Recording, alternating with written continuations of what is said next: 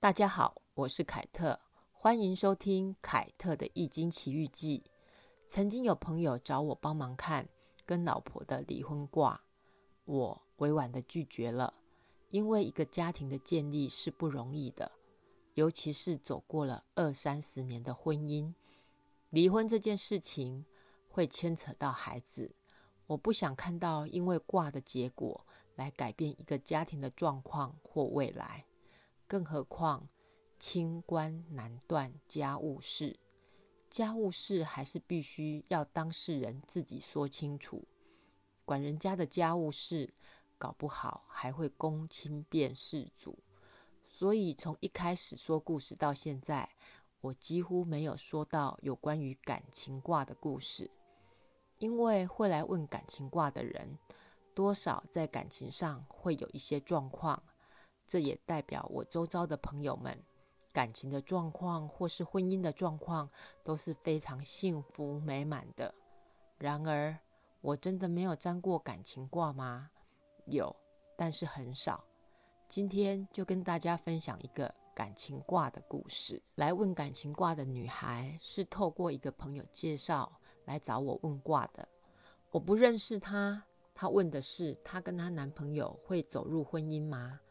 结果沾到水山简卦六五爻，简卦是易经尊坎简困四大难卦之一。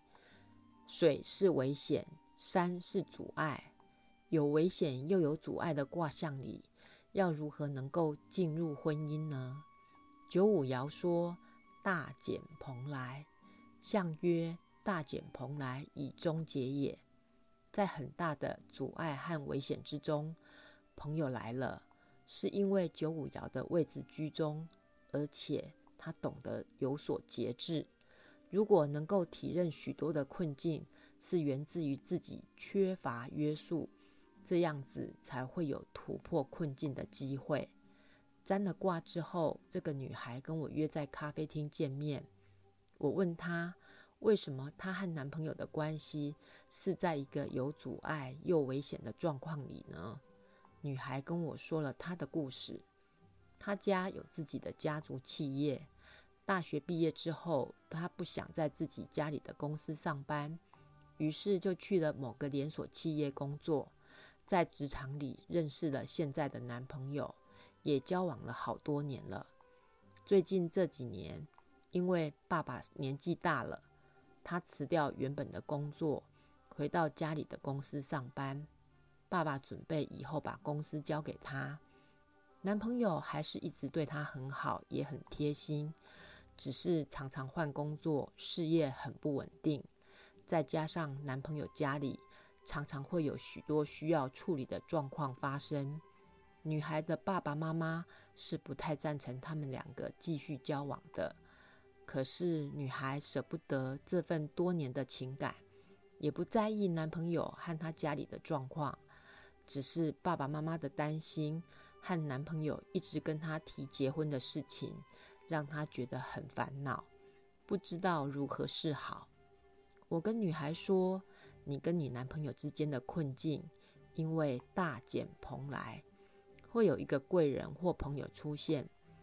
他的出现是来解决你和你男朋友之间要不要结婚或继续交往下去。这个朋友。”或贵人出现的时候，你就会知道该怎么做了。过了几个礼拜之后，介绍她来找我的朋友打电话跟我说，这个女孩跟她的男朋友分手了，因为他们都彼此认识的一个女性朋友跟这个女孩说，她的男朋友常常传暧昧简讯给她，也会打电话来约她出去吃饭或看电影，让她很困扰。女孩觉得自己不顾父母的反对，一心一意交往的男朋友，竟然背着她做出这些事情来，就毅然决然的断了这份多年的感情。另一个年轻女孩来找我帮忙看，现在暧昧中的男人是不是她的真命天子？他们已经暧昧了三个月了。我问女孩这个男人的中文名字。这孩子居然不知道这男人的中文姓名，只知道英文名字是 Kevin。我问他：“Kevin 是外国人还是 A B C 呢？”女孩回答我说：“都不是，他是台湾人。”我跟女孩说：“都认识了三个月，刚见面的时候不是应该要互通姓名吗？为什么都认识了三个月了，他还没有告诉你他的中文姓名呢？你觉得他是真心要跟你做朋友的吗？”女孩沉默了一下。说自己想要有个男朋友，能够陪在自己身边的一个伴。在这个时候，男人在朋友的介绍之下出现了。男人一直没有说自己的中文名字，他也不好意思多问。我跟女孩说，男女交往要有诚心，连真实的姓名都不告诉你的男人，真的没有什么诚意，也不会对你付出真心。这个卦就不用看了，你自己好好想想，只因为寂寞，值得把你宝贵的时间浪费在一个对你没有诚意的男人身上吗？感情这份功课，其实我也修得不好。随着年纪的增长，能让自己心动的人越来越少，因为太清楚的看见哪些人是真心的，哪些人是虚情假意的。而年轻的时候，曾经让自己伤心难过的人，现在回头看看，都是值得感谢的人。如果没有他们，或许到现在我还是个活在琼瑶小说里的傻女人吧。不太傻的凯特，说完故事了。凯特的《易经奇遇记》，下次见喽，拜拜。